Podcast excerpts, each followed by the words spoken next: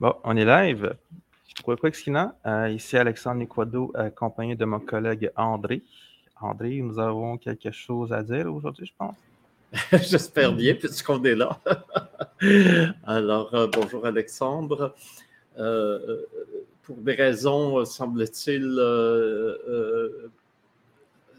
il y, a des difficultés. On avait un invité de prévu, mais on verra dans, les prochaines minutes s'il se manifeste, mais s'il ne se manifeste pas, néanmoins, on a, oui, euh, comme posait la question Alexandre, euh, des choses à dire. Hein, euh, et alors donc, on pourra parler d'initiatives récentes qui qui ont lieu. Alors, rappelez que la grande activité de Terres en Vue, qui est le, festival annuel Présence autochtone, est bel et bien prévu pour 2022 du 9 au 18 août. Et euh, évidemment, on espère que malgré les, Omicrons euh, qui nous sautent dessus, euh, qu'on va vite arriver à l'oméga de la pandémie, c'est-à-dire au moment où euh, il y aura assez de, vaccins, de tests et de, traitements accessibles pour que nos activités puissent euh, reprendre normalement. Du moins, c'est le pari qu'on fait. Et que tous les autres, euh, on n'est pas tout seul, que tous les autres festivals font pour 2022. Donc, avec la nouvelle année qui vient, on travaille pour avoir notre place dans le paysage culturel montréalais. Euh, activités, euh, quelques activités d'ici là, mais je voulais insister sur le Festival international Présence autochtone. bonne nouvelle aujourd'hui, nos amis Maori, Barbara et Deborah Walker Morrison ainsi que Leo Koziol ont confirmé euh, qu'il euh, euh, allait venir. évidemment, si les ministres de la Santé le veulent, qu'ils allaient venir, revenir à présence autochtone. Alors, on a ce lien toujours qui est maintenu. On a plusieurs liens internationaux qui sont maintenus, dont celui-là. Et alors, c'est plaisant de voir que nos amis d'Aotearoa vont euh, être, euh, en tout cas, souhaite être euh, parmi nous avec évidemment une programmation spéciale et important de Nouvelle-Zélande, ils vont arriver avec des films sous-titrés en français spécialement pour le Festival montréalais. Alors, la Nouvelle les Maoris de Nouvelle-Zélande, souvent, sont plus proactifs en termes de sous-titrage que de l'est le, Canada anglais, qu'il soit euh, autochtone ou non. Donc, euh, euh, peut-être un, modèle à donner en, exemple pour le, bilinguisme, en tout cas, et le, respect des, populations où les, les films vont être diffusés. Alors, c'est quand même une bonne nouvelle. On aura de la belle visite et des films euh, euh, sous-titrés en français euh, l'été prochain qui vont nous venir de l'espace Pacifique Sud Maori. Hein. rappelons, les Maoris nous disent souvent, quand vous parlez de territoire en Amérique, vous parlez de, terre, alors que nous, quand on parle de territoire, c'est aussi de grands espaces de mer, des espaces marins qui sont euh, euh, du territoire maori. Euh, d'une part, ça, c'est aujourd'hui, alors je voulais évidemment parler. aussi, il y a eu récemment, il y a deux semaines, à Wendake, une rencontre organisée par comment ça s'appelle, la section développement économique de l'Assemblée des Premières Nations du Québec et du Labrador. Alors, l'Assemblée, la PNQL, l'Assemblée euh, des Préventions du Québec et du Labrador, c'est euh, l'Assemblée des chefs autochtones élus de tout le Québec, de toutes les communautés. Alors, évidemment, la figure très connue, c'est Ghislain Picard, qui est le, porte-parole de, cette, de ce regroupement. Et évidemment, ça a un poids politique très fort. Ce sont les élus de, de, nos communautés qui cherchent à parler d'un euh, commun accord euh, sur différents enjeux. Et ils ont des commissions, voilà, différentes commissions, dont une commission de développement économique. Et donc, il y a eu une rencontre, euh, c'est Karine Awashich d'ailleurs, qui était la, la, grande organisatrice avec d'autres, d'une rencontre à Wendagé de l'économie sociale avec les, la culture.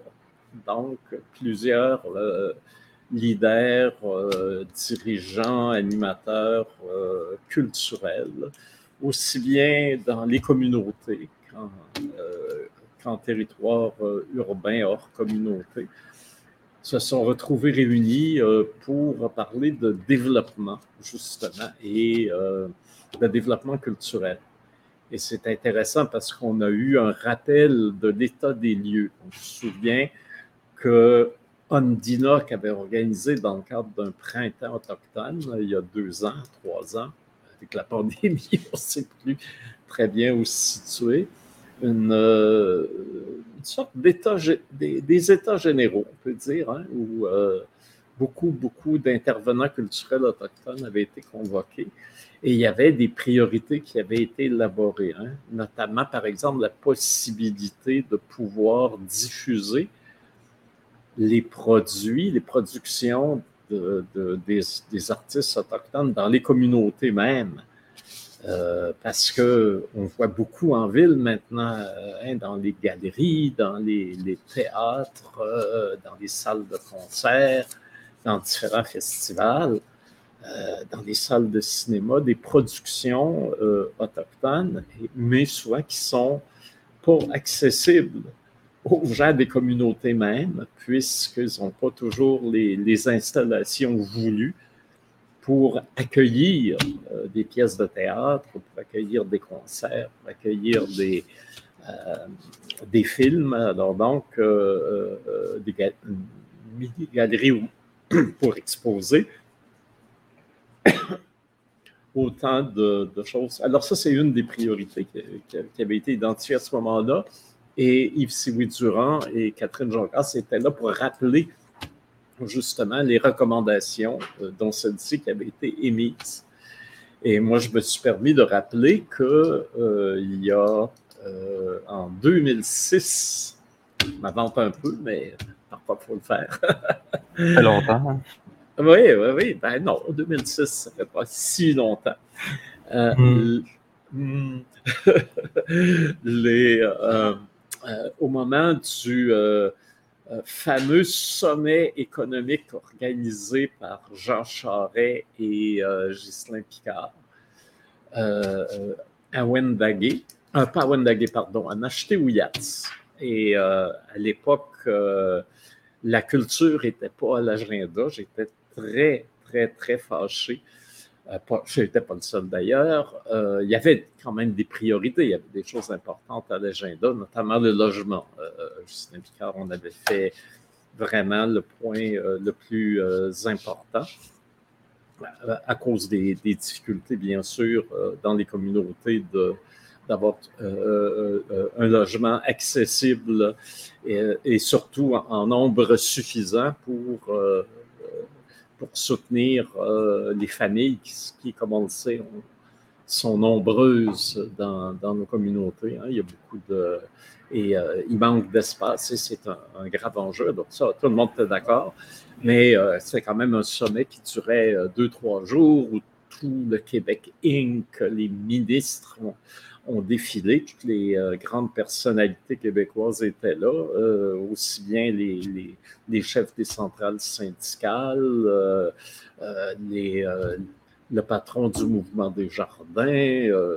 les, plusieurs ministres ont été là pendant tout le temps du Amachtouyats, tout le temps de cette rencontre. Et c'est un peu triste de voir que la culture n'était pas vraiment mentionnée nulle part. Alors, ça m'avait fâché. J'avais fait, euh, écrit à l'époque un article dans Le Devoir. Euh, à l'époque, Le Devoir acceptait de, publier des opinions venant des, Autochtones. Aujourd'hui, ils font un peu moins. Bon, c'est leur problème, mais ils avaient accepté cette fois-là. Et dans cette opinion, ben, je disais, euh, justement qu'il était temps que euh, à la fois les chefs et, les gouvernements euh, s'intéressent sérieusement au développement culturel et artistique des, Premières Nations. Et je proposais la création d'un conseil de la culture. Et un conseil de la culture, c'est un peu, on connaît Culture Montréal, c'est un conseil de la culture. Il y en a dans les régions aussi. Euh, leur constitution peut être un peu différente euh, d'une région à l'autre, mais leur mission est toujours la même. C'est celui de faire valoir les opinions du secteur culture. Alors, euh, il y a par exemple, on connaît bien aussi les associations touristiques régionales. Ici à Montréal, c'est Tourisme Montréal. Alors, qui euh, fédère les, joueurs, qui ont des, euh, aussi bien du logement, de la restauration, euh, des hôtels pour donc des festivals, des salles de spectacle, tous des gens qui ont un impact touristique, et les musées, etc. Et ils disent, ils font des recommandations. Voici comment on voit le gouvernement voici comment le ministère du Tourisme devrait agir. Les conseils de la culture font exactement la même chose auprès du ministère euh, Culture et Communication. Il dit, ben voici comment on devrait orienter les, investissements, euh, voici les recommandations qu'on fait au ministère, voici comment on voit le futur du Conseil des oreilles du Québec, voici comment on voit le futur de la SODEC et quelles orientations devraient être euh, données, quelles priorités il devrait avoir. Or, on a une association touristique autochtone tourisme autochtone Québec qui est fort dynamique. Hein. Dave Lavo, euh, tout le monde le connaît puis tout le monde le voit partout. Hein. Euh, je pense, je pense qu'il y a pas mal tout là-dedans. Je ne sais pas. Euh, je ne sais pas mm. s'il y, a une organisation touristique qui ne fait pas partie de, l'organisation. Oui, alors depuis que Dave a pris la direction, c'est fantastique. Il a fait un travail formidable de regroupement de tout, tout, tout, le secteur touristique autochtone, euh, du, euh, du, dépanneur du coin euh, jusqu'aux aux responsables de sites touristiques ou de musées en, communauté. Et, et ce qu'il y a d'intéressant, c'est que ça couvre tout le Québec. C'est, on pourrait dire, dérégionalisé euh, et ce n'est pas en compétition avec les associations touristiques régionales. Ils peuvent très bien travailler, et ils le font d'ailleurs, par exemple, en territoire Anishinaabe avec l'Association touristique régionale d'Abitibi-Témiscamingue. Mais ils sont capables quand même de porter la voix euh, sectorielle des Autochtones de tout le Québec. Et euh, moi, j'ai constaté que au niveau des euh, euh, conseils de la culture, on n'a pas un conseil de la culture des Premières Nations qui pourrait faire un travail similaire à ce que fait Tourisme autochtone Québec. Il faudrait avoir une culture autochtone Québec, art et culture autochtone Québec, qui aurait un peu le même rôle de regrouper les, euh, euh, les gens qui sont impliqués dans ce secteur d'activité et de formuler à partir de la situation et des problématiques et des, des, visées de développement particuliers aux Premières Nations, mais particulièrement dans, dans, les communautés, pas seulement, mais particulièrement dans les communautés, des recommandations euh, au public euh, en général, aussi bien au fédéral qu'au euh, provincial, qu'au municipal, qu'au régional, euh, de, façon à ce que notre voix soit entendue. Or, c'est un peu tombé dans, dans l'oreille de sourd quand je l'ai fait en 2006. Mais là, c'est intéressant parce qu'il y a pas mal plus de monde aujourd'hui qui commence à se dire oui, faudrait que ce soit instauré. Donc, ça a été, je ne dirais pas la conclusion, mais certainement une des, des préoccupations qui a émergé de cette rencontre récente à Wendake. Et là, on est en train de former un comité pour voir quel type euh, d'organes de représentation. Est-ce que ce sera un conseil de la culture? Est-ce que ce sera une autre euh, façon de voir, en tout cas, pour que les artistes, les, agents culturels euh, des Premières Nations, on puisse faire valoir notre point de vue officiellement avec un organisme euh, dont la présidence la direction va parler en notre nom. Ça va être, euh, on aura euh, des, des porte-paroles officiels. Et ils pourront aussi bien aller chercher la solidarité des chefs autochtones. Je ne pense pas que ça pose problème. Mais la difficulté, c'est qu'effectivement, on le sait, les chefs, ils en ont plein leur besace euh, avec tous les problèmes sociaux et de santé qui prennent toujours, c'est toujours le plus urgent. Alors, ils sont à courir après le, les, euh, les, domaines les plus évidents, les plus urgents, et euh, souvent la culture, qui est pourtant un domaine qui pourrait aider vers la solution d'autres types de difficultés et euh, forcément un peu laissé de côté. Alors là, s'il y avait au moins un organisme qui pourrait le faire, ça, euh, euh, quelque chose, on ne serait pas là à, toujours critiquer les chefs pour dire vous vous en occupez pas assez, on s'en occuperait nous-mêmes et les chefs pourraient emboîter le pas et je pense que ça devrait se faire assez naturellement. Donc ça, c'est une bonne nouvelle. Hmm. Ça fait quand même longtemps que je vois ça aussi. On dirait que les enjeux qui, qui, qui, euh, qui ensevelissent les, les, communautés. On dirait que ça les, met, ça les fait faire dans les mettre dans des œillères pour les chefs. Mettons, euh, question de logement, c'est sûr que pour moi, la question de logement, c'est vraiment un très gros problème. Si tu n'es même pas capable de, de, bien vivre dans une maison avec 10, euh, 20 autres personnes, c'est sûr que ça va affecter la qualité de vie.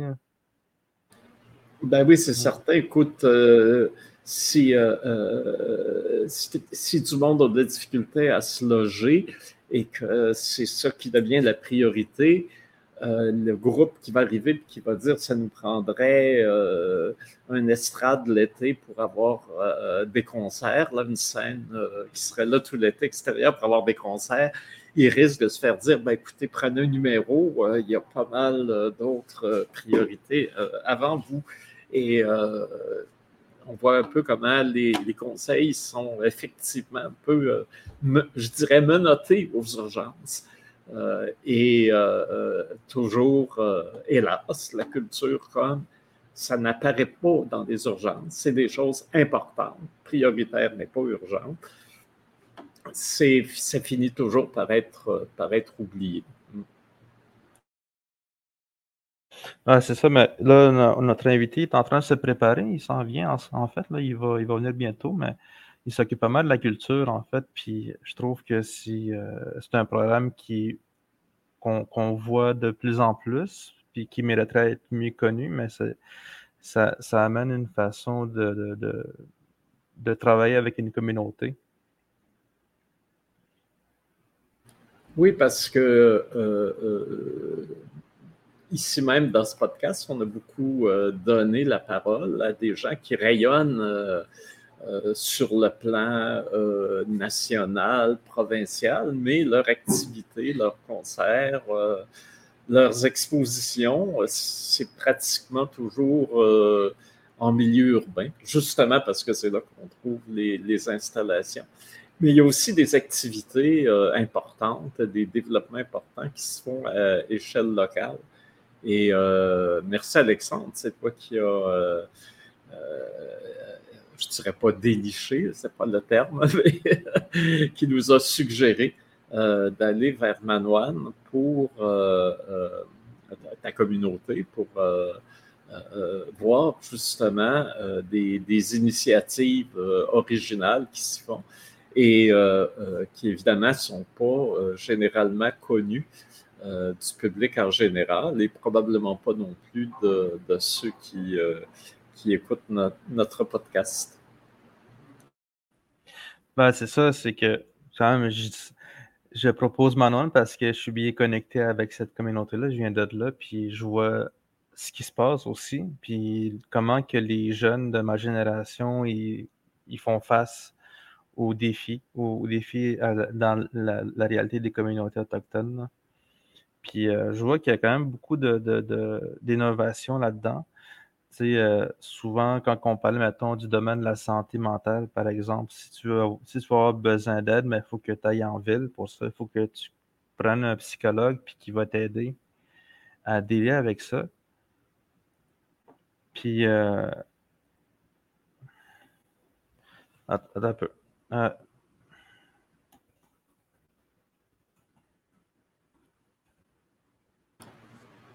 Bon, l'association des psychologues vient d'intervenir. Attention. ah, c'est euh, c'est notre invité qui m'écrit en fait.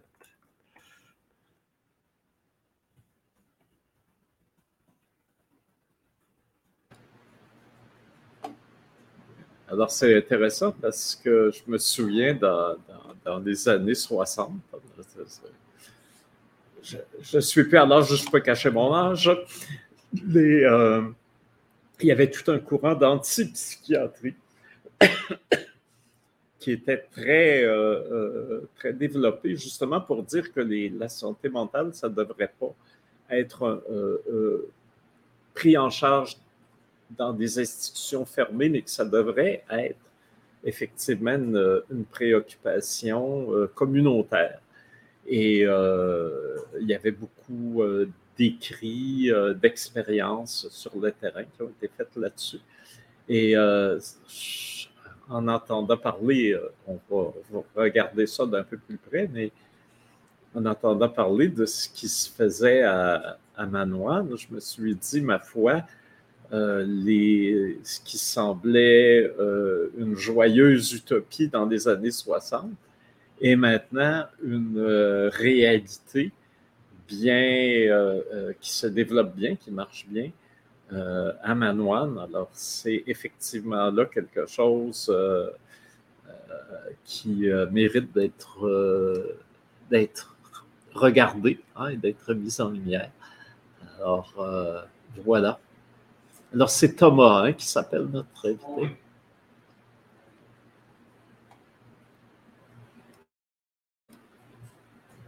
Alors, un peu d'ajustement technique.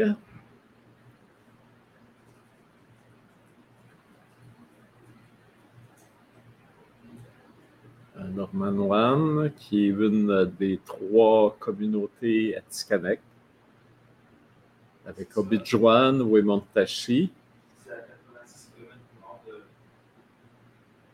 C'est à 86 km au nord de Saint-Michel-des-Saints il y a comme un chemin forestier où il faut passer à travers. Puis ce chemin-là est entretenu par une compagnie forestière. C'est dans l'entente qu'il y a eu avec, euh, avec euh, le gouvernement. Puis ça, ça a été ouvert dans les années 70. En fait, euh, Manoine était isolé pas mal jusqu'à dans les années 70. Puis c'est avec l'exploitation forestière que ça a ouvert, en fait. Euh, ça a ouvert Manoine. Il y avait déjà l'exploitation auparavant, dans la génération de mes grands-parents, les autres, ils étaient pas mal, c'était des draveurs, c'était, ils ont fait, euh, c'était des, menuisiers, c'est des constructeurs de maisons, ils ont pas mal tout fait, tout ce qui est relié avec la forêt. il y avait des pompiers sapeurs aussi. Puis euh, c'est dans les années 70 qu'ils ont ouvert. Puis c'est là aussi que Hydro-Québec est arrivé. Ils ont fait les lignes, ils ont payé en fait un, somme forfaitaire pour euh, installer des lignes, des lignes électriques. Puis même chose aussi pour euh, Bel Canada. Fait que, euh, depuis ce temps-là, mais on, on, est en contact avec, avec le, reste du Québec. Là. Mm.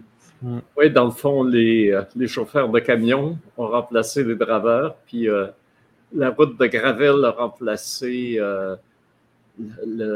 la rivière comme, euh, pour convoyer le, bois qu'on vient chercher sur le territoire Atikamekw. Mm Bon, là, c'est ça, mon cousin.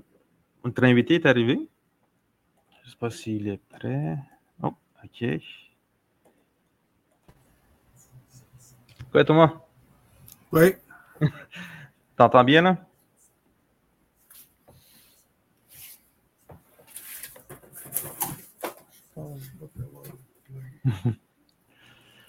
Alors, Thomas nous parle de Manoine, comme si il était dans la communauté. En ce moment, il est à Manoine. Nous autres, on est, euh, me semble qu'on était la première communauté qui a eu une fibre optique en région. Euh, je pense dans les années 2000, on, disait qu'on avait 200 km de fibre optique, puis on était très fiers de ça.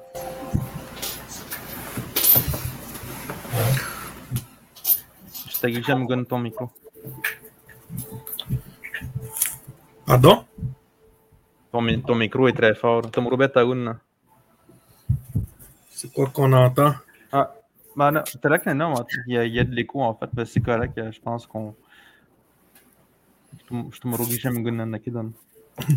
J'avais mon écouteur, mais t'as 0%. Alors, euh, quoi, Thomas, euh, heureux, de, heureux de t'avoir avec nous euh, aujourd'hui. Alors, n'hésite pas à parler en Atikamek si tu en as envie. On a un traducteur maison qui est là. OK. Alors, je pense que tu es, on m'a dit que tu t'occupais, tu étais coordonnateur, alors tu pourras nous expliquer, de campement. Alors, peux-tu nous expliquer à quoi c'est quoi ces campements-là, puis euh, et, c'est quoi ton rôle euh, comme coordonnateur? Moi, comme moi, mon travail, c'est coordonnateur des sites traditionnels, sites Mirermouin ainsi que le Nideg. C'est sûr qu'il va en avoir qui vont s'ajouter euh, au cours de l'année 2022. Mais concernant les sites, je, vais je vais parler premièrement du site Mirermoine. Le site Mirermoine, c'est plus euh, volet curatif. Et euh, le site Mirermoine, c'est comme un site, on avait pensé comme, premièrement, c'était pour un lieu de rencontre en milieu naturel avec les usagers quand j'étais intervenant. Et euh, on a vu que ça donnait beaucoup de succès et le bien-être aux personnes quand on les rencontrait en forêt, en milieu naturel. Et on, s'est mis à le développer petit à petit avec euh, l'ancienne coordonnatrice euh, Annick Flama. Elle a été très ouverte à, vouloir le développer car on voyait les résultats immédiats sur les gens, surtout sur la santé mentale des personnes. Et ça va faire depuis deux ans qu'on l'a l'a développé. Et euh, avant, c'était juste une, une, tente avec une table en plein milieu avec deux chaises. Mais aujourd'hui, c'est rendu euh, une dinette, il y a des, des tentes, il y a deux tipis, il y a un sweet lodge, il y a un wigwam. Il y a aussi des psychologues qui viennent faire des rencontres euh, avec des usagers, avec des intervenants. On a même des, médecins qui commencent à venir au site Mirrorwin car ils voient le résultat qu'il fait auprès de certains de leurs patients. Et euh, moi, depuis, je suis là depuis juin en tant que coordonnateur et chef d'équipe. Et je dois dire que depuis le mois de juin, c'est beaucoup, beaucoup achalandé. Même les fins de semaine. Qui, euh, même que j'ai été en retard aujourd'hui quand j'ai été occupé euh, au site Mirror Il n'y a pas d'Internet là-bas. Hein? Puis il n'y a pas d'Internet là-bas. Puis on est bien. Euh, on n'est peut-être pas connecté à l'Internet, mais connecté à la nature. C'est ça qui est très important euh, chez nous. Peut-être euh, rappeler euh, ce que veut dire Virer Mouin? Ah oui. Mirarmwen, ça veut dire euh, mieux-être. Et notre devise, c'est agir pour mieux vivre. On l'a même en gros sur la pancarte à l'entrée, ainsi qu'au-dessus de la, de la structure principale du site Mirror Ouais. Ça, dans le fond, j'avais euh, j'avais laissé une petite description de, texte dans le sur l'événement du podcast. Là. Ça, mais ça, c'était plus le programme Mirror Puis là, tu dis que les sites Mirror c'est c'est euh, c'est une des composantes du programme. Godan? Ouais, c'est comme c'est comme euh, parce que c'est multisectoriel. Il y a aussi l'éducation qui sont là-dedans. Il y a aussi la pédiatrie sociale qui sont là-dedans. Et euh, oui, il y a aussi le, conseil de ressources territoriales qui, qui, nous aide beaucoup dans nos activités. C'est pour ça que le, le principal instigateur du site Mirror c'était le programme de santé mentale. Mais on a vu que la clientèle était très vaste et le travail était vraiment très vaste. Comment ça fonctionne euh, concrètement? Euh, comment d'abord, euh, comment on choisit, comment, comment des gens sont amenés à aller euh, sur le site traditionnel Mirror Mowin. Et une fois qu'ils sont là, qu'est-ce qui arrive? Qu'est-ce qui se passe pour eux? Normalement, c'est quand on les... Ben, c'est les autres qui, qui, nous approchent souvent. C'est jamais nous autres qui s'en vont vers les gens, c'est les autres qui, qui nous approchent et qui, qui expriment le besoin d'aller en territoire. Puis souvent, ils, sont, ils ne sont jamais à l'aise de se faire, euh, mettons, de se faire rencontrer dans une petite boîte, dans un petit bureau.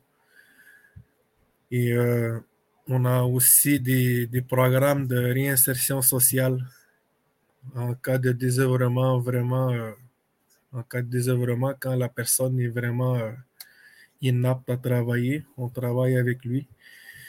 Et c'est déjà arrivé qu'on récupère du monde comme ça, petit à petit. Et euh, souvent, ce qui arrive, c'est que les personnes, c'est eux autres mêmes qui disent ouais, on est prêt à partir, on est prêt à, marcher de, de, notre plein gré. Il n'y a, pas, a pas de deux étapes, quelque chose à suivre. chacun y va à son, à son rythme chacun y va à son rythme et à sa manière. Et c'est aussi très sécurisant au niveau culturel car ça parle en Atikamek. Ça parle juste en Atikamek. Puis quand tu disais les usagers, ça, ça concerne qui? C'est-tu des gens en difficulté? C'est-tu juste quelqu'un qui a envie de décrocher? C'est-tu un citoyen, un, une personne de la communauté, une personne de l'extérieur? Un peu de tout un peu de tout. Il y a du monde qui arrive parce que ils sont, ils sont souvent, c'est des personnes qui viennent parce qu'ils sont très nombreux dans leur maison. Fait que là, ils viennent une fin de semaine décrocher, puis ils retournent chez eux. Puis il y a du monde qui viennent pour demander de l'aide vraiment pour décrocher de tout. Puis il y a même des sessions de ressourcement qui se dans, avec des groupes de personnes comme les femmes ça s'est déjà fait, un groupe de femmes, ils viennent une semaine. Puis il y a eu des séances de guérison avec les autres. Et euh, il y a aussi des personnes de l'extérieur qui avaient un grand besoin de vouloir se reconnecter à la nature. Ils sont venus au site Mirror C'est surtout du monde de Manouane qui viennent. Étant donné que là-bas, c'est sécuritaire et sécurisant au niveau culturel et au niveau de la sécurité aussi. C'est pas tout le monde qui, qui entre là, c'est des, des, entrées et sorties contrôlées. On respecte aussi les mesures, on, porte des masques, des, distanciations, on essaie de faire le, plus possible notre part de, ces mesures-là. Disons que notre clientèle est très variée, et ça va à leur rythme. Et euh, on est une équipe, vraiment une équipe là-dedans pour travailler dans le développement. On est euh, une comité, une douzaine là-dedans de divers secteurs. Et euh, majoritairement, pour moi, c'est que les personnes depuis la COVID, ils n'ont pas beaucoup eu le choix de rester chez eux vraiment euh, en cabané, comme on dit. Nous. Et que depuis qu'ils ont su qu'il y avait le site Mirror ça a servi comme une zone tampon pour certaines personnes qui en avaient vraiment euh, marre de rester enfermées. Que ça, ça a beaucoup aidé à la population, je trouve. Et qu'est-ce qui se passe quand on est là? Euh, j'imagine que bon, euh, tu as mentionné une tente à sudation, donc j'imagine qu'on peut demander à un aîné d'animer de, une tente à sudation. Euh, quelle autre activité qui sont développées et en fonction de la clientèle? Il y a beaucoup d'activités qui se font, comme il y a, il y a quatre personnes présentement qui sont au site Mirror et ces personnes-là, c'est des personnes qui ont de la misère à, se trouver un endroit où rester.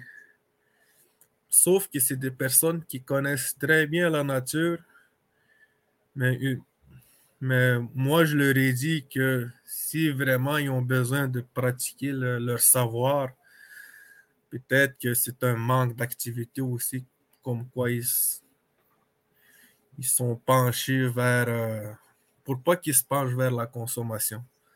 Donc, on, leur permet d'aller en forêt, d'aller dans les collets, mettons, aller, aller mettre le filet, aller chercher du sapinage, ou bien aller bûcher, n'importe quoi pour bouger.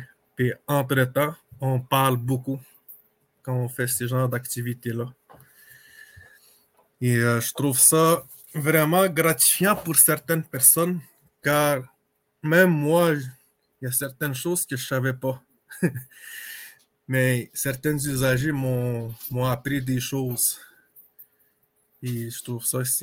Moi, je trouve que c'est comme donnant-donnant. On leur donne du service et les autres aussi, ils montrent leur savoir-faire aux personnes qui sont là aussi. Je trouve que c'est une très bonne manière de transmettre nos, savoirs aussi, sans, sans juger quelconque aussi. C'est bien parce que cette reconnexion avec les savoirs traditionnels euh, se fait comme une guérison, si j'ai bien compris. ça devient une Ouais, c'est comme utiliser le Nidaskinan comme outil d'intervention à, la guérison. Et tu me parlais aussi euh, du nid d'aigle. Pourrais-tu, euh, peut-être c'est moins d'actualité, mais c'est quand même intéressant de voir l'autre. Euh, il y a Moen, puis le, nid d'aigle, leur nid d'aigle. Ça, ça, nous intrigue un peu, surtout qu'un beau nom comme ça. le nid d'aigle, c'est avec la pédiatrie sociale. Puis celle-là, c'est plus un site de transmission de savoir traditionnel et culturel de masse. Mais c'est une très grande. La place est très grande. C'est aménagé pour beaucoup de personnes. Il est en plein développement. Puis les, la mise en fonction va être au, printemps. Et là-bas, il va avoir le principe de Jordan qui va avoir des, des places pour faire des suivis avec les jeunes. Il va avoir aussi des intervenants de programme Didacticus qui vont utiliser le, le NIDEC aussi pour euh, outils d'intervention. Aussi les, les, les TS, l'éducation spécialisée. Ils vont beaucoup utiliser le, le site NIDEC pour leurs activités. Le besoin est là. On a essayé avec euh, certaines clientèles euh, des jeunes, des enfants. Puis on a vu que les résultats était vraiment positif et vraiment euh, immédiat. On, les a surveillés comment ils font quand on les apprend comment faire certaines choses et à respecter certaines choses. on a vu que certaines, certains enfants, ils ont voulu avancer plus, loin. Ils ont voulu savoir plus dans les, activités qu'on faisait. On a eu aussi des, avec le, le NIDEG, on a eu des, expéditions cet été. On a, vu que, surtout en Janza avec les jeunes, il y avait beaucoup besoin d'un endroit en forêt pour se rencontrer, pour pratiquer leur, euh, le savoir ancestral. Nous autres, on se disait, on va, falloir qu'on développe ça parce qu'ils l'ont exprimé. Ils ont exprimé, le besoin de vouloir un endroit où apprendre la culture atikamekw. Je pense qu'on l'a vécu à notre adolescence aussi dans notre temps. Il y avait quand même des expéditions, genre une ou deux expéditions par été, je me rappelle. J'en ai, j'en ai fait deux, je pense. Mais c'est des affaires qui duraient probablement une à deux semaines, après ça, c'était fini. Là, mais si, si c'était le fun, ça aurait été le fun qu'il y ait un, un site genre permanent. Là, là tu dis Ouais. que le, le, le NIDEG, c'est-tu genre euh, c'est-tu pour tous les enfants? C'est comme un genre de camp, camp d'été pour les, pour les jeunes? Ou un camp, un camp annuel, là, en fait? Nous autres, on voyait ça comme. Je ne sais pas si vous aviez été déjà à, à Nemaska, à Nemska, Nemaska. Il y a une place, ça s'appelle Old Nemaska. C'est comme un petit camp à l'extérieur de Nemaska. Et j'avais beaucoup, beaucoup aimé le concept car les familles se rencontraient là lors des semaines culturelles ou semaines de relâche. Même des, sorties scolaires, ils se faisaient là. Donc, tous les savoirs des anciens étaient appris là-dedans, étaient transmis dans, dans Old Nemaska. Puis je- j'ignore si, ça fonc- si c'est encore fonctionnel par chez eux, mais je sais que ça a beaucoup grandi. Puis j'avais, c- on avait cette optique-là aussi de, pour que ça soit permanent. Et permanent, ça veut dire pendant l'hiver aussi, là, si j'ai bien compris. Ouais, pendant l'hiver aussi. Et Nemaska, ben, pour euh, ceux qui ne le sauraient pas, c'est chez les Cris. Alors, euh, euh, c'est intéressant de voir comment tu es allé là en voyage d'études ou co- comment tu as fait pour être au courant de ce qui se faisait à, à Nemaska. Je me promenais comme ça. Mais à un moment donné, c'est c'est une personne, je parlais de mon travail, un moment donné, une personne, il me dit As- As-tu vu ce site-là? Il m'avait montré le chemin, puis je suis allé. Il y avait personne, mais c'était vraiment gros. Il y avait beaucoup, beaucoup de chalets, beaucoup de petits carrés de tente. Il y avait même une place pour que, pour que comme une place magistrale au milieu pour que les enfants puissent regarder autour ou bien les jeunes. Comme les médecins, à peu près. Mais c'est intéressant parce que finalement, on, dirait que le, le, le, euh, le retour au territoire euh, fait que le, euh, le- comment dire, le- le- les constructions actuelles, la réserve actuelle où les gens vivent est quelque chose de, comment dire, qui, peut les rendre malades et qu'ils ont besoin d'aller sur le territoire pour, euh, retrouver la santé. Il y, a, comme une sorte, je dirais, de... euh, de- vous me corrigerez si je vais trop loin, mais il me semble qu'il y a déjà implicitement, sans le formuler comme tel, une critique du modèle d'habitation qui a été euh, imposé aux, aux Autochtones. ouais. Puis euh, c'est aussi euh, le problème qui, revient souvent, c'est la surpopulation dans les maisons. C'est souvent ça que j'ai comme euh, le monde, quand ils veulent aller en territoire, souvent ils disent, ils me disent, on veut avoir un petit peu la, la tranquillité, recharger nos batteries et on revient. Moi, je leur offre la possibilité d'avoir le service.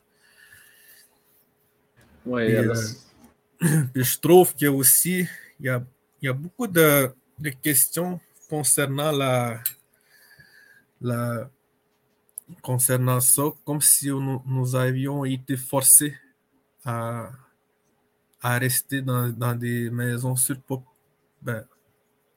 Là. Et euh, depuis qu'on a une zone tampon aussi, on a vu aussi que les personnes, quand ils venaient, on dirait qu'ils on dirait qu'il y avait un flash dans leur tête. Ils se disaient, ouais, j'ai besoin d'un endroit où rester. Puis souvent, c'est comme le petit flash qui fait en sorte pour que les personnes fassent des démarches pour améliorer leurs conditions de vie. Puis c'est aussi, euh, on avait aussi comme, comme résultat, il y avait beaucoup de jeunes qui nous disaient, on, on ne savait pas que les Atikamekw, c'était nous. Nous étions comme ça c'est comme si on leur donnait une identité, mais en même temps, ils savent où aller, car ils savent de ce qu'ils viennent avec euh, tous les bagages qu'ils ont euh, culturellement. Et euh, je trouve ça vraiment, je trouve ça le fun les voir aller, surtout les voir comment raisonner. C'est un peu le but aussi de notre travail, c'est de, de leur, de leur donner un sentiment d'appartenance à un groupe, ou bien une famille, ou bien un sentiment d'appartenance nationale. Hmm. Je me demande euh, si c'est encore fréquent, euh, si c'est encore fréquent, mais je me rappelle quand on était jeune, les grands-parents, ils allaient souvent sur le territoire. Même, toi, quand tu disais que tu allais, souvent au chalet, mettons, m'a dit, dit un autre avec euh, Bats, mon grand-oncle Boniface. Puis euh, je sais que maintenant, avec la technologie, il y a de moins en moins de jeunes qui, vont sur le territoire puis qui vont, qui vont apprendre, mettons, les, savoirs traditionnels. Ça, c'est un espace. Je, trouve que c'est un bon espace pour faire ça. Narada da Westparik. Iragazına Kasparik. Yani ajinde piduş, ujinde odakune gadekna Kaijiriano kuna no timik. Gizawap tandene en Daysprik. Quand on se promenait en forêt avec les, du monde, on voyait des canettes de bière, des, des, déchets. Donc, on prenait le temps de les ramasser. Mais à un moment donné, on voyait aussi que ça, ça, ça on dirait que la vocation de certains camps familiales était en train de changer. Mm. Et on s'est dit que c'était problématique car on disait si ça, ça, commence à consommer dans le bois, il va y avoir des déchets, il va y avoir la violence. On voyait loin. On se disait qu'il va falloir qu'on fasse des, des, des, préventions. Donc, on a commencé à faire des préventions. Comme jetez vos affaires, vos déchets, ne, jouez pas avec vos armes quand vous buvez ou bien ne conduisez pas avec vos voitures. C'est déjà arrivé qu'il y a eu des accidents en forêt. C'est déjà arrivé aussi que les personnes étaient vraiment euh, trop pressées d'arriver à Manoan. Parce que on a une, nouvelle dépendance, hein, l'Internet. Commence à avoir du monde qui ont Internet dans leur chalet, dans, dans leur campement. Ils sont peut-être en forêt, mais euh, ils, ne pratiquent pas les mêmes activités qu'on pratiquait quand on était jeune. Ils sont souvent encore dans, leur tablette, à l'ordi, ils font des vidéos. Mais dans des camps où j'avais remarqué, dans des camps où il n'y avait pas Internet, souvent, c'était très proactif. Ça bûchait, ça faisait des tentes, ça pelletait, ça faisait de l'entretien, ça bougeait beaucoup juste faire la vaisselle, c'est la préparation. oui, en plus, on apprend à faire la bannique, mettons, euh, sur place. Tandis que quand tu es resté scotché devant ton, ton téléphone ou bien ton ordi dans le bois, là, tu manques un paquet d'affaires. Là, tu disais qu'il y avait le camp, euh, le site Mermoun, puis il y a le camp Nindeg. Est-ce qu'il y en avait-tu d'autres qui apparaissaient? Il me semble que tu avais. Il y avait une, oui, a, idée. Celle-là, c'est sur la glace. Je vais le dire, mais que ça va être officiel. parce que présentement, on est en plein de comment on allait développer un autre. Parce qu'on a un autre, c'était plus éducation. Mettons pour, euh, mettons pour faire euh, l'eau d'érable, sirop d'érable ou bien le tannage, une place pour ça. On avait planifié une place pour ça, mais on attend si on va nous accorder la place. C'est pour ça que je dis, je vais vous le dire, mais que ce sera officiel. Mais ce qu'il y a d'intéressant aussi, j'ai trouvé dans ces initiatives-là, c'est une façon contemporaine de réoccuper le territoire. Donc, d'un peu de, peut-être faudrait pas le dire, de, poser les pièces pour dire on est toujours là sur notre territoire. Oui, exactement. Depuis la COVID, ça a beaucoup déserté. On avait vu que depuis les, les premiers temps de la COVID, les premiers temps de confinement, on voyait personne dans le bois. Vraiment personne. Puis on voyait aussi en même temps l'augmentation des, détresses psychologiques à Manouane. On avait des, données. On voyait qu'il y avait une corrélation avec le, confinement et l'augmentation des troubles mentaux. On s'était dit, on n'est pas si nombreux, on est juste cinq intervenants manuels. Il va falloir qu'on trouve un moyen pour mettre en tampon ces personnes en détresse-là. Parce qu'il y a beaucoup trop de monde et on est juste cinq, on se disait. Mais ça a fonctionné quand même, car en forêt, on pouvait être deux, trois personnes à les rencontrer et les autres se sentaient en sécurité culturellement et personnellement car c'était confidentiel. Personne ne les voyait aller là, personne ne les voyait sortir de là. Personne aussi savait ce qui se disait là-dedans car c'était vraiment confidentiel. C'est un peu de, cette initiative-là qu'on a, a développé, mis de l'avant le site Mirror et les sites traditionnels. Même qu'on a eu beaucoup, beaucoup d'idées on a pensé aussi à faire des sites satellites autour avec, des caractéristiques différentes. Quand on, sait que chez les, familles à surtout chez les Atikamek, il y avait certaines familles qui avaient une certaine euh, technique ou compétence. Maintenant, il y avait une famille qui était bon à, à, travailler avec le bois. Il y avait une famille qui était bon à transformer l'érable. Une famille qui était bon à faire l'artisanat. Ah oui. Les néo-hachis, ça c'est. Néo-hachis, Djubé, là. Ouais. Nous, nous, autres, on se disait, il va falloir qu'on les mette de l'avant. Il va falloir qu'ils autres, avec, ils transmettent leur savoir parce que à beau essayer de le, de le faire transmettre, mais souvent, ils étaient seuls.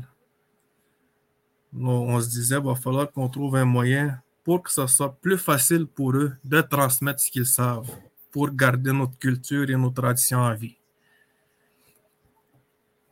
on a eu beaucoup, beaucoup de... On a eu des nuits blanches à, travailler sur, sur ces dossiers-là.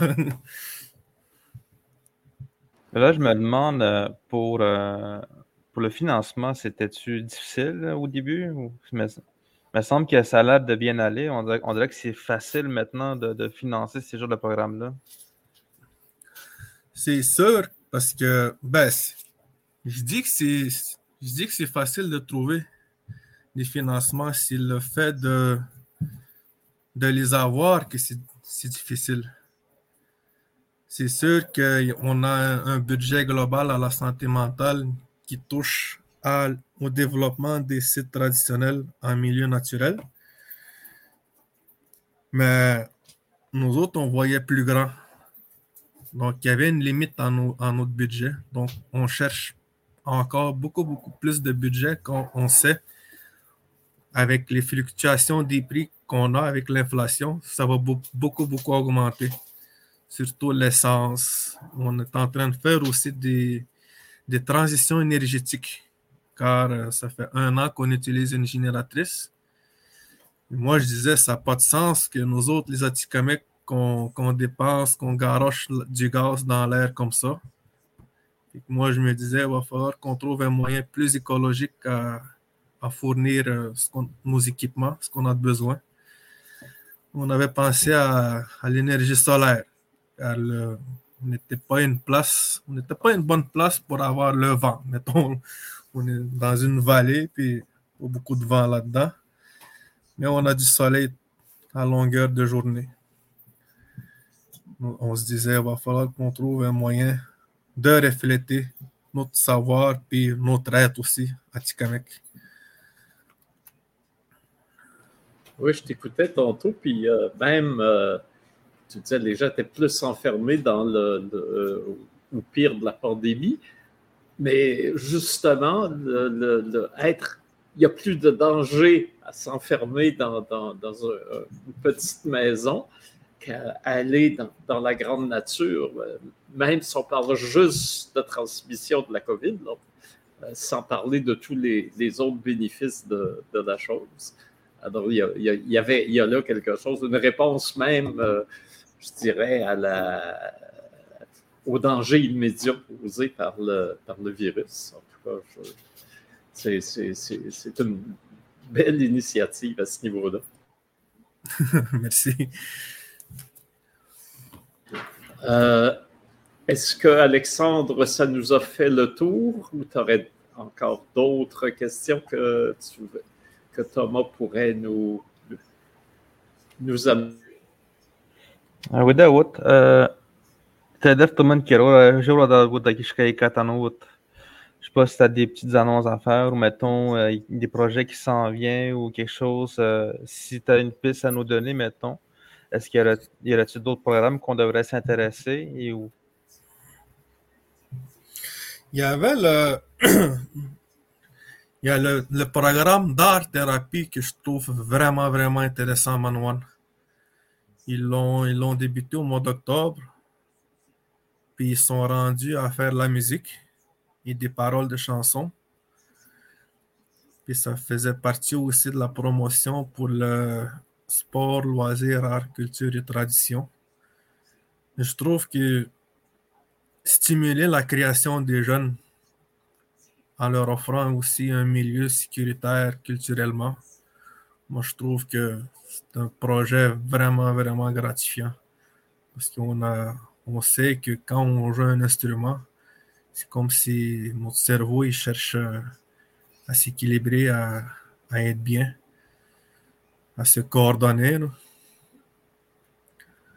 je trouve que c'est un projet à, checker. Il y a aussi le pédiatrie sociale qui ont beaucoup, beaucoup de projets, surtout avec Cathy Langevin, qui est une intervenante là-bas. est vraiment, vraiment proactive, cette madame-là. Et c'est une, une, bonne madame. Il s'intègre très bien au mode de vie des Atikamekw. ah, je l'avais vu euh, cet automne, je pense. Ouais. Avec, je jouais avec beaucoup de jeunes, puis ils prenaient beaucoup de temps à parler avec les autres un à un, puis je pense qu'ils étaient vraiment. On dirait que ça une personne dédiée à son, à son travail. Là. Sinon, il y a aussi le programme de santé mentale. Les autres sont tout le temps à la recherche de nouvelles idées. Ils sont tout le temps à la recherche de, de quelque chose pour poigner le monde, pour, euh, pour qu'ils puissent s'en sortir vraiment, là, parce que vraiment, on est dans une situation qui est pas mal assez difficile, surtout avec ce mois-ci, l'augmentation des cas, puis beaucoup, plein d'affaires qui embarquent aussi. En tout cas, ça donne une piste, André, quand tu disais euh, le programme d'art-thérapie pour stimuler la, créativité chez les jeunes.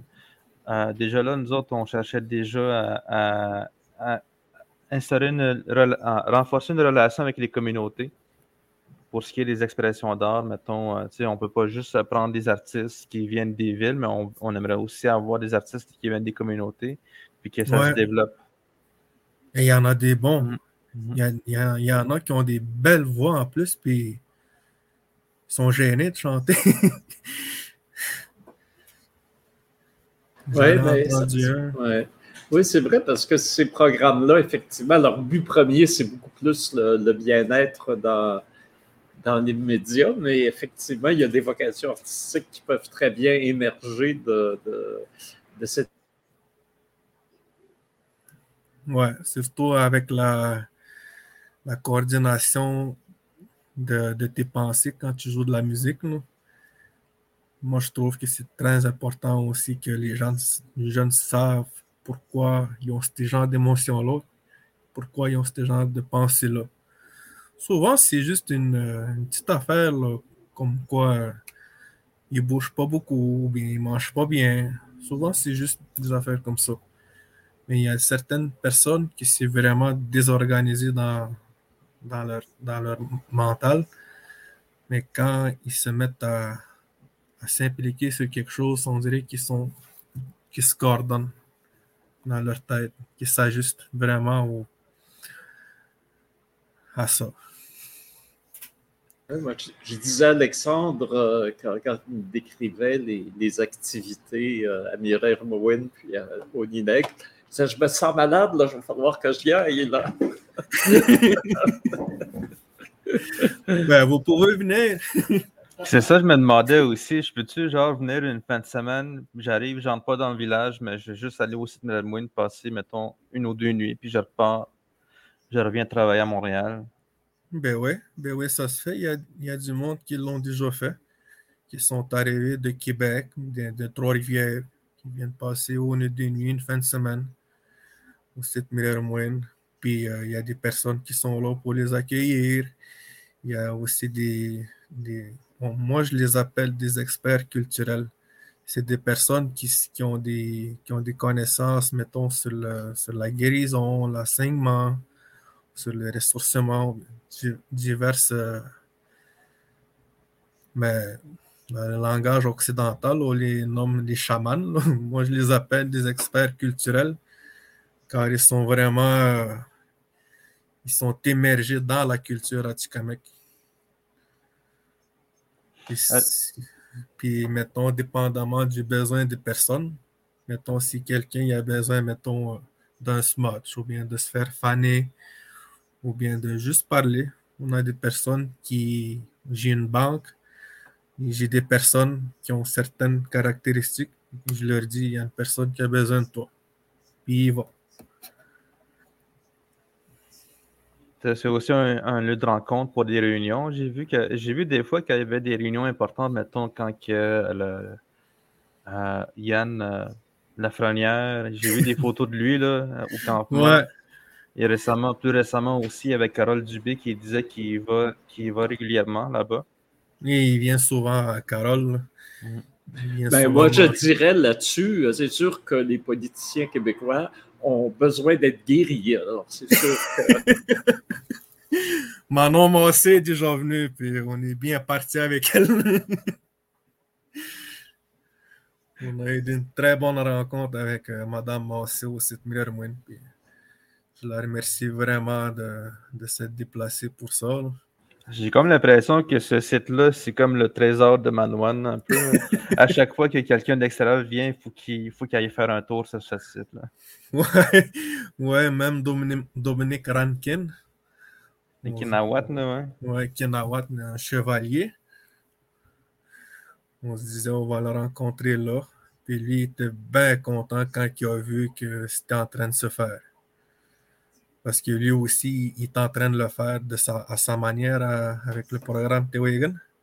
J'ai été bénéficiaire là-dessus. C'est vraiment, c'est vraiment le fun d'y aller. C'est vraiment, ça fait du bien.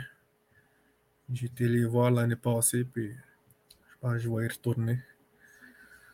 Puis c'est un peu lui aussi qui m'a poussé à ne pas lâcher ce, ce dossier-là. Je ne sais pas combien de fois j'ai voulu lâcher ce dossier-là, mais je voyais aussi le, le résultat bénéfique des personnes auxquelles ils ont bénéficié de, ce service-là. Ouais, c'est sûr que c'est pas, euh, pas non plus facile quand tu vis dans une communauté où est-ce qu'il manque beaucoup d'argent, puis le monde. On dirait que, on dirait que le monde se. se comment? Je te connais comme Ouais.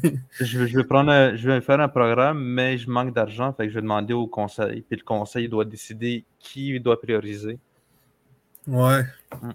Moi, je suis plus du genre, euh, il y a un programme de financement, il faut que le conseil le, le prenne.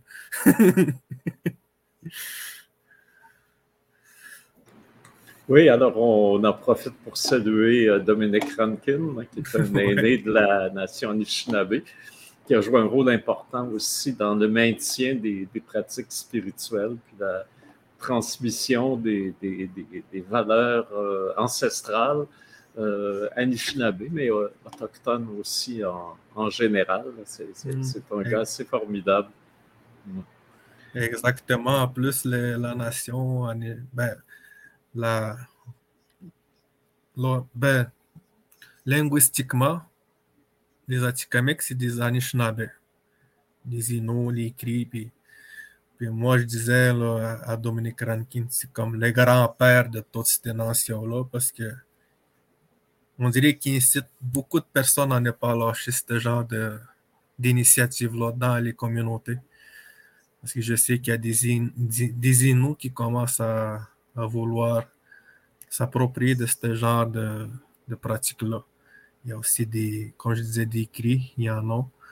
Il y a aussi des Algonquins qui commencent à en avoir beaucoup. À Kitegan-Zibi, il y a beaucoup, beaucoup de souhaits. J'étais vraiment surpris d'en avoir beaucoup. Et je trouve que en tant qu'Autochtones, on est en train de, de se réapproprier des pratiques qu'on nous a été longtemps interdites. Ah oui, j'ai euh, assisté cet été à une euh, rencontre euh, à Picogan, justement, et c'était des responsables culturels algonquins de, tout le, de toutes les communautés algonquines qui étaient là. Et on sent qu'il y a vraiment une véritable volonté d'accentuer euh, différentes initiatives, aussi bien pour euh, garder, se réapproprier des savoirs anciens que de développer des, des, savoirs plus, euh, plus récents pour exprimer l'âme de, de, de, nos nations.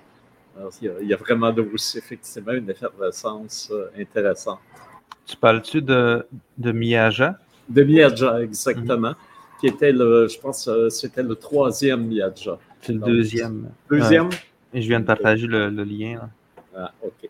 Alors, donc, euh, effectivement, donc régulièrement, il y a ces rencontres pour euh, stimuler l'effort collectif. D'ailleurs, pour avoir un jour les, les invités de Anishinaabe qui pourront nous parler de, de, ce qui se fait dans, dans ce secteur-là. Là, je pense, Alexandre, que le temps nous rattrape. Et, euh, Ah oui, c'est vrai. ça passe vite. oui, ça passe vite, effectivement. Est-ce que tu avais pensé à nous euh, livrer un, mot à Tikamek? Je n'ai même pas pensé à ça. Je me disais, je vais, je vais seulement demander à mon cousin qui est le mot du jour.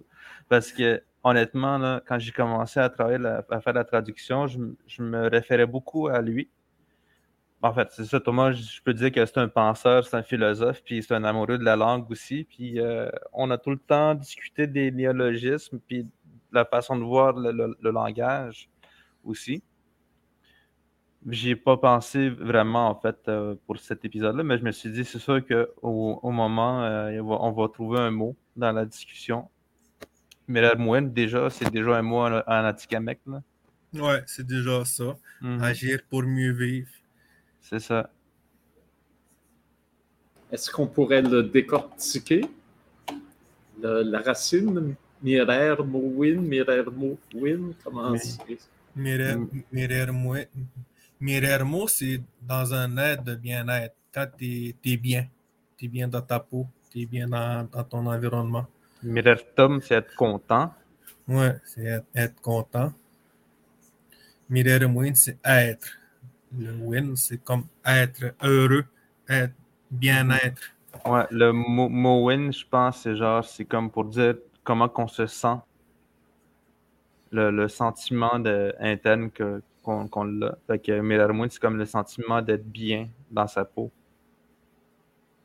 Alors, Alexandre, tu te demandais comment dire joyeux Noël dans les langues autochtones. Est-ce que ce serait Mirer Noël? Mirer Noël? Ah, ça n'a rien à voir en plus avec le bonheur. Il y a juste le début. Miro, Miro, Niba Aimha. Ouais. Niba Aimha, ça c'est clairement, c'est clairement l'influence religieuse parce que Niba Aimha, ça veut dire faire de la messe de minuit. Ouais, ah prier ben, de nuit. Ben, c'est bien, ça va être notre mot de la fin. Peux-tu le répéter puis le décortiquer? Miro, Miro Niba Imhak, ça c'est Miro, c'est bien. Niba, c'est dormir, on peut dire dormir, mais ça peut aussi dire pour la nuit. Hein? La Non? nuit, ouais. Et- Ben, euh, Aïmha, c'est prier. Fait que, euh, dans le fond, c'est comme dire bonne, bonne prière de nuit. oui, bonne messe de minuit. Voilà. ça. La messe de minuit. Ouais.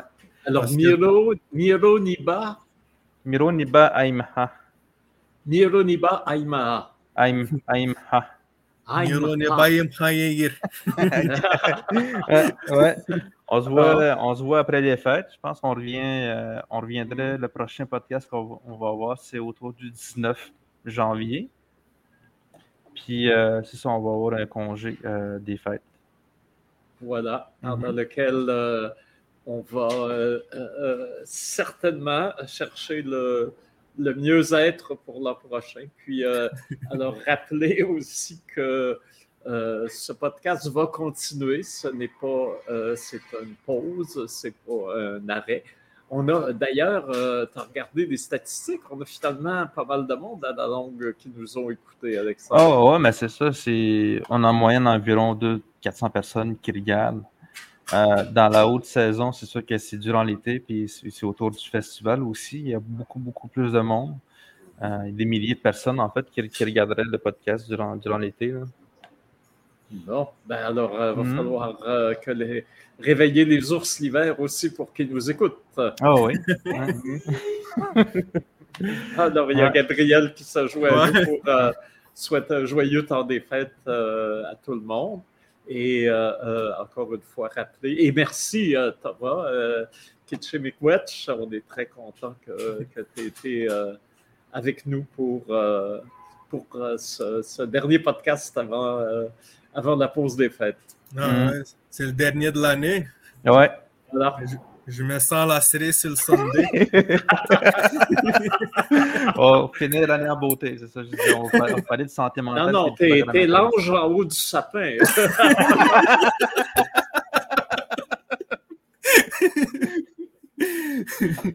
Fait que je vous souhaite un bon temps des fêtes aussi et bonne année 2022 Ouais. à toute l'équipe aussi. Ça fait longtemps que j'ai j'ai pas vu Gabriel non plus. Je viens de l'avoir, mais j'ai juste vu le, le bras. ouais, les gars, c'est- merci d'être venus. Fait qu'on se voit euh, l'an prochain. Skina, Matsashuk. Matashik skina, miwet